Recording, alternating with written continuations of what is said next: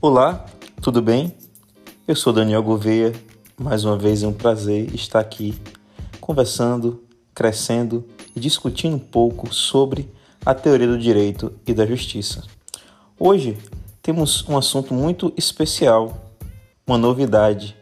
Trata-se da análise da teoria crítica a partir da perspectiva de uma nova geração. Para tanto, o autor Marcos Nobre desse texto apresenta ao leitor uma análise que permite perceber de forma ampla o desenvolvimento do pensamento crítico que influencia e constrói esta nova geração da teoria crítica. Para tanto, é necessário primeiro realizar um apanhado que busca posicionar o leitor no universo das principais teorias do século XVIII e XIX. Entender como Hegel, Kant e Marx influenciaram os pensadores do século XX, como especialmente aqueles que vieram da escola de Frankfurt, como Adorno, Habermas, Horkheim e outros. O primeiro ponto para a construção de uma teoria crítica que compreenda o momento presente em que vivemos é entender como se estabelecem as lutas sociais emancipatórias. Nós sabemos que o socialismo se configurou até metade do século XX como o grande horizonte comum de emancipação. O pensamento marxiano até então carregava essa responsabilidade de uma perspectiva crítica que permitia o pensamento emancipatório das lutas de classe e dos movimentos sociais. Com a queda do socialismo, necessita-se então de um acerto de contas com a teoria desenvolvida por Marx. Adorno vai, na década de 60, estabelecer uma renovação da perspectiva emancipatória, lançando um novo olhar sobre a obra de Marx, entendendo que se fazia necessário reconfigurar todas as fontes de pensamento que influenciaram Marx. Ou seja, seria necessário reconfigurar o pensamento principalmente de Kant e de Hegel, para além das abordagens realizadas por Marx. Nesse sentido, Horkheimer, na década de 1930, havia estabelecido uma nova relação entre teoria e prática no campo da teoria crítica unindo a teoria e a prática, mas não necessariamente naquela perspectiva axiológica do conceito marxiano de praxis.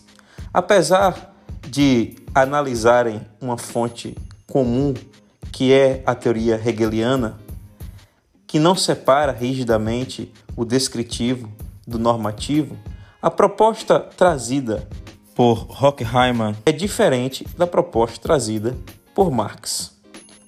Para auxiliar a construção de um novo pensamento crítico, se faz necessário uma releitura dos pensadores que balizaram o pensamento a qual se pretende superar. Se queremos então superar uma teoria crítica do século XX, precisamos superar a análise que os teóricos do século XX fizeram sobre os pensadores do século XIX e XVIII. É preciso então trazer uma nova configuração ao pensamento kantiano no ponto de vista da teoria que não coincide inteiramente e por princípio com uma ação de classe social portadora do universal, em que a teoria e a prática não são mais pensadas em união.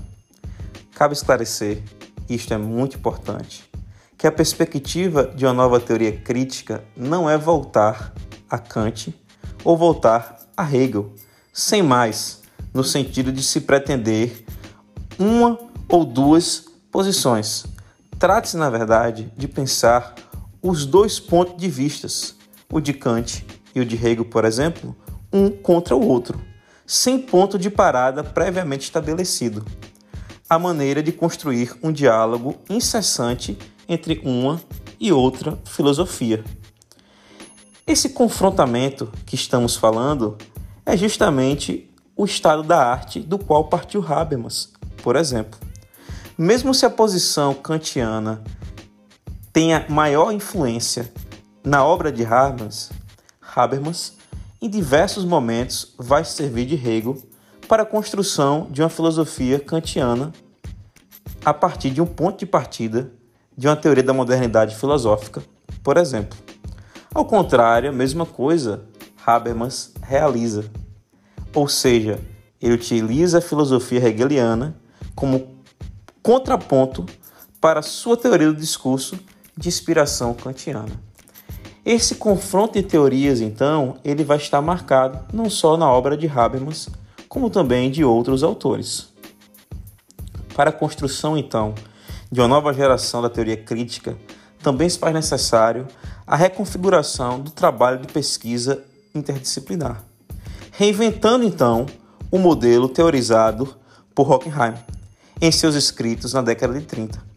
Uma renovação necessita que se exija, por fim, mas não por último, a busca por novas formulações, por noções críticas fundamentais de termos que são basilares do nosso pensamento crítico, como ideologia, alienação, retificação ou exploração.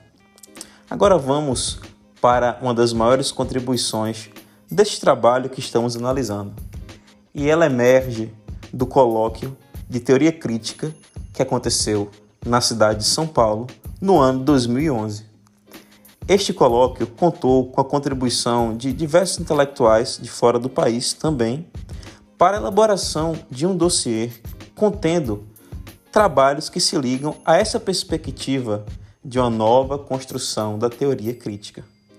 A partir de então, vamos agora analisar alguns desses trabalhos que tiveram destaque neste colóquio, os quais foram traduzidos para a língua portuguesa por se entender que eles possuem uma contribuição relevante para isso que nós chamamos de uma nova geração da teoria crítica.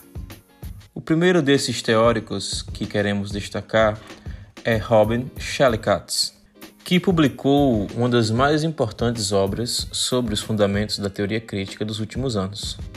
Para tanto, o autor toma uma difícil tarefa, que é analisar um dos estados mais avançados da chamada teoria tradicional, que são os trabalhos de Pierre Bourdieu e Luc Botarsky.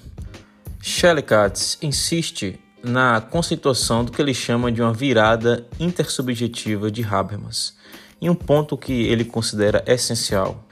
Entende que o ponto de vista crítico não pode se colocar às costas dos atores sociais, seja sobre a forma do conhecimento científico, ou da vanguarda política, ou de qualquer outra forma. Seleciona então alguns elementos da teoria de Habermas que merecem destaques e aprofunda para que se torne possível e necessário a explicação da natureza do intersubjetivo e do comunicativo, que devem ser analisados segundo o ponto de vista dos próprios atores sociais. E que esse ponto de vista não pode ser afastado em nome de qualquer outro ponto de vista que possa pretensamente parecer superior. Então, este papel do ator social que terá a tarefa de enfrentar e reformular os clássicos problemas da teoria crítica, como por exemplo as noções de alienação ou de ideologia.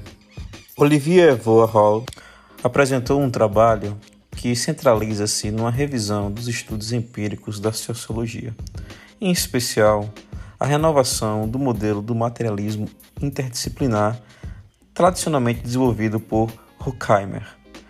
Para o autor, Olivier, dois são os objetivos principais que devem ser repensados na relação entre teoria e prática, de tal maneira que seja reconstruído a relação de unidade.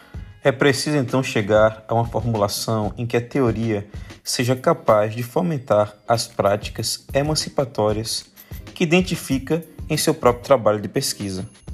E esta teoria precisa estar disposta a produzir diagnósticos de tempos mais extensos e mais complexos. A junção desses dois elementos leva à ideia de que a tarefa da teoria só pode se realizar se for retomada a pretensão de pensar todos esses elementos em termos dialéticos. Outros autores, como Rokan e Ina Karner, também deixam a sua contribuição neste dossiê, que ao final demonstra como a emancipação se pluralizou, sendo pensada e soletrada em diferentes vozes e realizada de diferentes maneiras, em um campo crítico que hoje está no sentido bem mais amplo e não depende de uma organização, mas em torno de Marx como o referencial teórico inaugural comum a todos. Mesmo possuindo toda essa característica de pluralidade e diversidade, a teoria crítica é hoje apenas uma dentre as muitas formas de crítica social e radical, mantendo a sua referência original ao pensamento de Marx no que se diz a sua capacidade de diagnosticar o tempo presente, mas para tanto ela precisa se manter sempre fluida e porosa às suas próprias fronteiras. Precisa ser capaz de estabelecer parcerias e diálogos dentro do campo da crítica social, em sentido amplo, essas são algumas das contribuições do texto de hoje. Obrigado.